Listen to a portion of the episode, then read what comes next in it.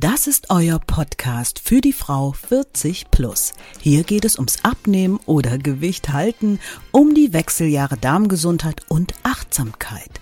Und damit herzlich willkommen zum Podcast Die, die Melo Bitch mit der Webapothekerin Linda Venent.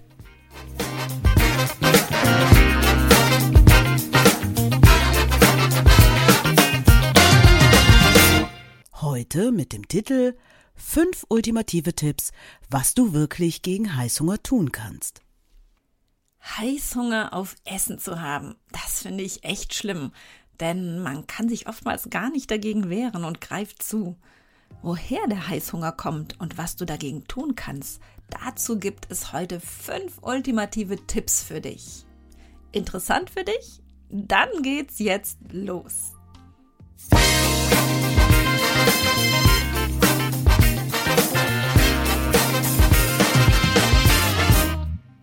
Heißhunger.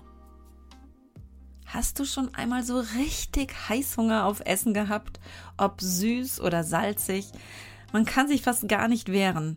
Bei mir ist es vor allem süß, genauer gesagt Schokolade. Oftmals kostet es mich wirklich eine große Überwindung, nur einen Riegel und nicht direkt die ganze Tafel Schokolade zu essen. Und manchmal muss ich sagen, versage ich auch.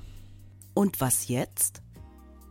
Naja, wahrscheinlich kannst du dir vorstellen in etwa, wie es mir nach einer Tafel Schokolade geht. Oder du hast das schlechte Gewissen deinem Körper oder deinem Körpergewicht gegenüber auch schon einmal erlebt. Die Falle der Heißhungerattacke hat zugeschlagen. In der Apotheke fragen daher viele nach Sättigungspillen, frei nach dem Motto, da gibt's doch sicher auch was von. Mm äh, nein, äh, so wirklich gibt es da nichts, zumindest nichts, was gesund und nachhaltig hilft. Ich bin ehrlich gesagt keine Freundin von sich im Magen aufplusternden und sattmachenden Pillen. Aber eine Erklärung zum Heißhunger, die hätte ich dann doch schon gerne und du vielleicht auch. Und vor allem möchte ich mich gerne auf gesunde Art und Weise wehren können gegen den Heißhunger und seine Attacken. Was geht eigentlich bei Heißhunger in meinem Körper vor? Naja, da gilt es erst einmal den Unterschied zwischen echtem Hunger und Heißhunger zu klären. Den echten Hunger, den kennen wir ja schon fast gar nicht mehr. In meiner ersten Folge von der Menobitch habe ich schon davon gesprochen, wie stark wir von den Genen unserer Vorfahren geprägt sind. Hör gerne noch einmal rein, wenn du meine Show zur Fastenzeit noch nicht gehört hast. Hier erzähle ich dir nämlich davon, warum wir nichts dafür können, wenn volle Teller vor uns stehen und wir diese einfach leer essen. Eine Heißhungerattacke lässt sich zum echten Hunger unterscheiden. Unser Hungergefühl wird zentral durch unser Gehirn gesteuert. Unser Organismus wird zur Nahrungsaufnahme angeregt, nachdem eine ganze Reihe an Vorgängen im Körper in Gang gekommen sind. Jetzt muss ich zugeben, wird es leider ein wenig theoretisch, aber ich finde es immer total wichtig, wenn du auch weißt, was da im Körper vor sich geht. Die Theorie. Eine große Rolle beim Hungergefühl spielt ein Hormon mit Namens Leptin. Leptin wird durch unsere Fettzellen produziert. Leptin wird durch unsere Fettzellen produziert, beeinflusst unseren Fettstoffwechsel und somit auch unser Hungergefühl. Das, um, das funktioniert ungefähr so. Je mehr Leptin vorhanden ist, desto mehr kommt davon über unser Blut im Gehirn an. Dort kann das Leptin, so ungefähr wie ein Schlüssel in einem Schloss, an sogenannten Rezeptoren andocken. Dadurch signalisiert das Leptin unserem Gehirn, hey, reicht jetzt. Wir sind genug hier oben. Du kannst jetzt wirklich mit Essen aufhören. Stell das Essen ein. Das macht ja auch wirklich Sinn. Je mehr Speckröllchen wir haben, desto mehr Leptin wird also von den Fettzellen produziert und hindert uns daran, noch mehr Speckröllchen anzusetzen. Üblicherweise ist übrigens unser Leptinspiegel naturgemäß nachts besonders hoch. Damit ist eigentlich ganz natürlich geregelt, dass wir nachts keinen Hunger haben und ständig aufstehen müssen, um an den Kühlschrank zu gehen. Der Gegenspieler unserer Hungerbremse Leptin heißt übrigens Grelin und ist unser Hungerhormon, also lässt uns Hunger verspüren. Naja, und schlussendlich haben noch viel mehr Hormone Anteil an dem ganzen Ablauf, zum Beispiel auch das Insulin. Achtung, Achtung Spoiler. Spoiler. Über unseren Insulinstoffwechsel, der auch einen riesigen Einfluss auf unser Hungergefühl hat, dies auf ganz andere Weise, erzähle ich dir in meiner übernächsten Folge, der Folge 4. Auch hier wird's leider wieder ein klein wenig theoretisch werden, sorry. In der nächsten Folge müssen wir uns dafür aber erst einmal den ganzen Zuckern, also den Kohlenhydraten widmen. Also hör dir auch unbedingt die Folge 3 der Menobitch an, denn auch hier werden wir uns mit dem Heißhunger beschäftigen. Moment mal, warum gibt es denn dann Übergewicht? Ja, stimmt. Man sollte wirklich meinen, das hört sich doch eigentlich ganz toll an mit dem Leptin. Da ist unserer Natur doch wirklich eine wahre Meisterleistung gelungen. Hm. Also mal ganz ehrlich, dann sollte es doch eigentlich gar kein Übergewicht geben. Unser Leptin erinnert uns doch früh genug daran, stoppe nun das Essen. Äh, was läuft denn da eigentlich so falsch? Ja, also man könnte annehmen, dass Übergewichtige, die über ein ständiges Hungergefühl klagen, vielleicht gar kein Leptin produzieren und dadurch dem Gehirn nicht die Meldung Ich bin satt geben können und daher Hunger verspüren. Okay, also wenn dem so ist, dann geben wir doch einfach den übergewichtigen Leptin als Medikament und dann ist alles gut. Ja, wäre schön, aber nein, leider ist das nicht so einfach. Im Gegenteil, man hat festgestellt, dass Übergewichtige sogar sehr hohe Leptinspiegel haben, aber dennoch kein Sättigungsgefühl spüren. Dies führt man auf eine sogenannte Leptinresistenz im Gehirn zurück. Was bedeutet das denn? Naja, man kann sich das ungefähr so vorstellen, dass durch das körperliche Übergewicht im Gehirn sich die Schlösser, also diese Rezeptoren für den Schlüssel, also das Leptin, leicht verändert haben. Somit passt der Schlüssel Leptin nicht mehr in die Schlösser. Dem Gehirn kann also trotz hohem Leptinspiegel nicht mitgeteilt werden, dass Schluss mit lustig, also Schluss mit Essen ist. Das ist fatal und man kann eigentlich nichts dafür und isst weiter. Und was ist nun Heißhunger? Wahrscheinlich hat jeder von uns schon einmal Heißhunger auf irgendetwas gehabt. Du sitzt da und musst nur an das eine oder an das andere Essen denken und schon läuft dir das Wasser im Mund zusammen. Wahrscheinlich kennen alle von euch, die einmal schwanger waren, so Heißhungerattacken aus der Schwangerschaft. Die komischsten Gelüste auf die merkwürdigsten Kombinationen von Nahrungsmitteln werden ja Schwangeren nachgesagt.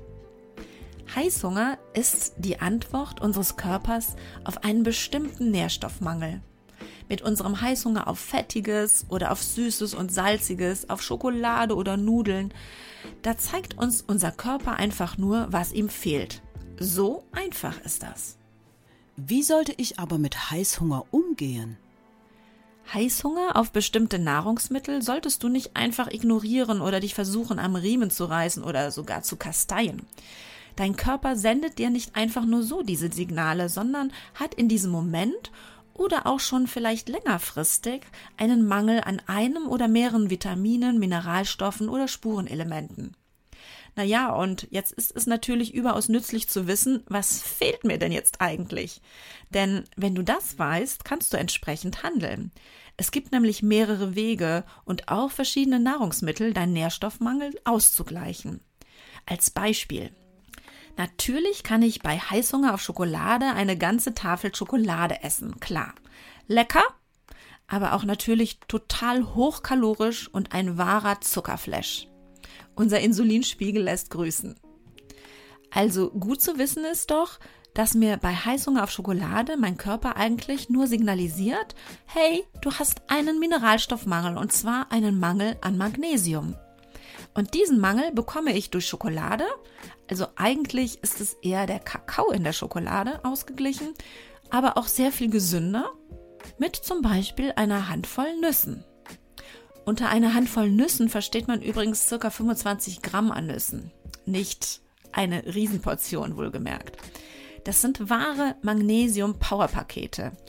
Ich liebe zum Beispiel Walnüsse und da bekomme ich nicht nur meine ca. 25 Prozent meines täglichen Magnesiumbedarfs, wenn ich so 25 Gramm am Tag esse, sondern auch wunderbare Omega-3-Fettsäuren. Ups, äh, Omega-3-Fettsäuren, das ist tatsächlich mal wieder ein gutes Thema, vielleicht für eine nächste Folge. Und wie sieht es mit Heißhunger auf Salziges aus?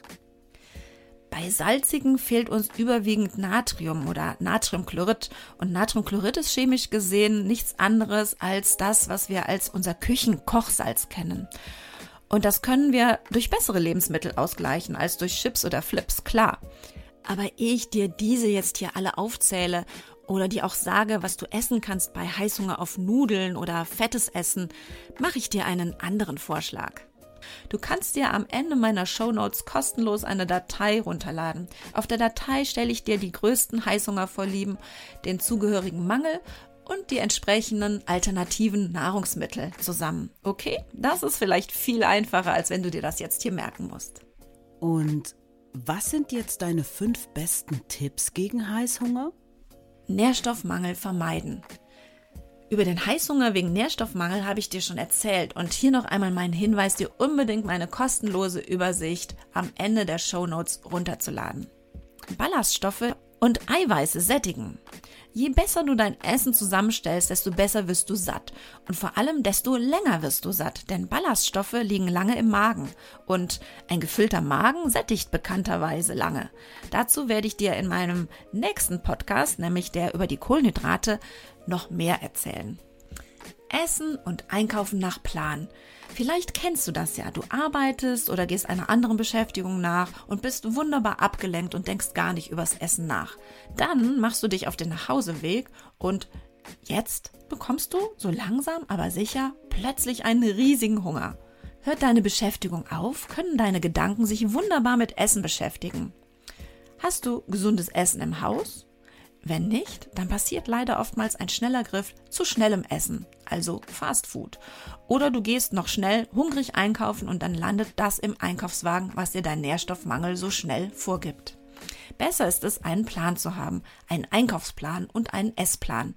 Falls du dir meinen Podcast zur Fastenzeit schon angehört hast, weißt du ja, dass ich dir eine Challenge angeboten habe. Intervallfasten ab 20. März. Und ich helfe dir genau dabei. Essensplan und Einkaufsplan damit du nicht in die Heißhungerfalle tappst. Also melde dich bei meinen Blog-News an und mach einfach mit.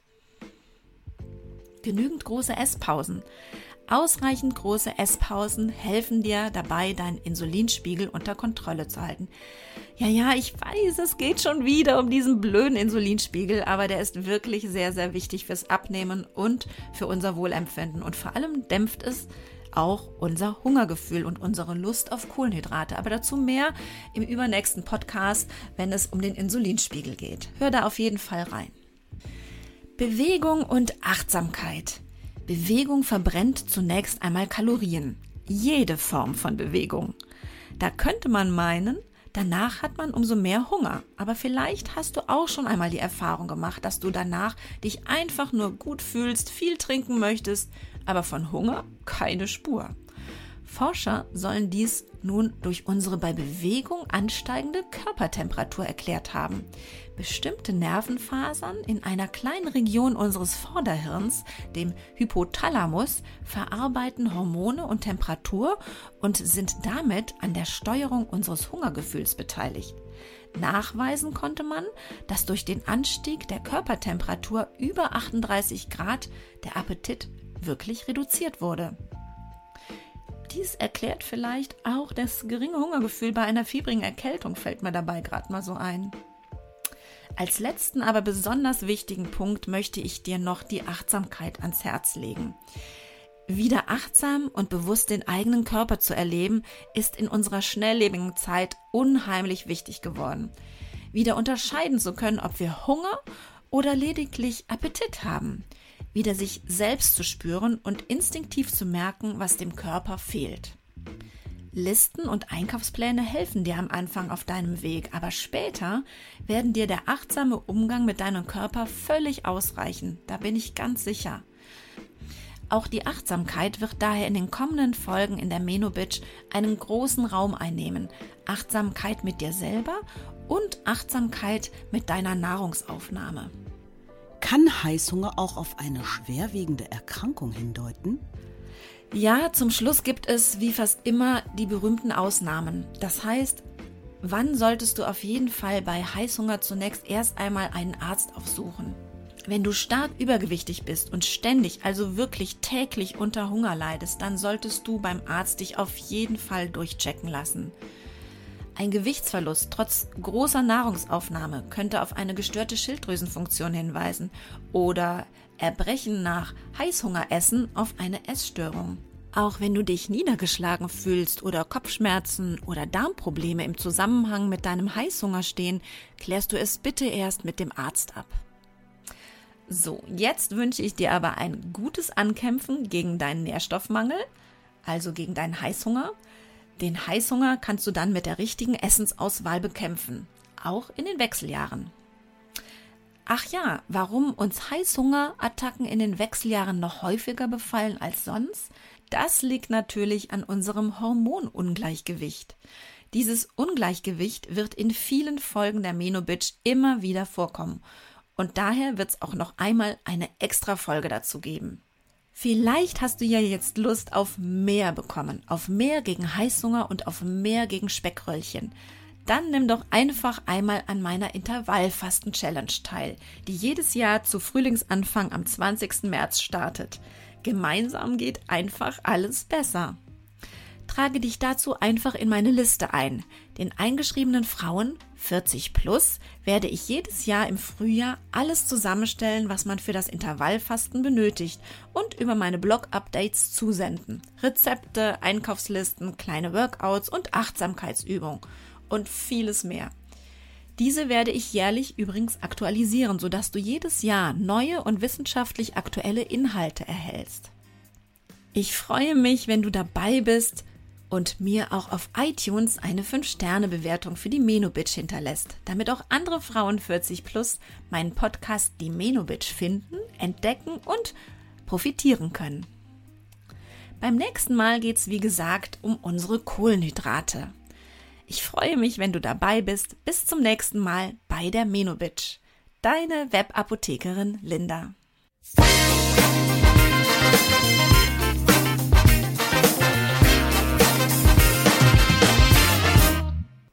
Das war der Podcast Die Menobitch. Fortsetzung folgt.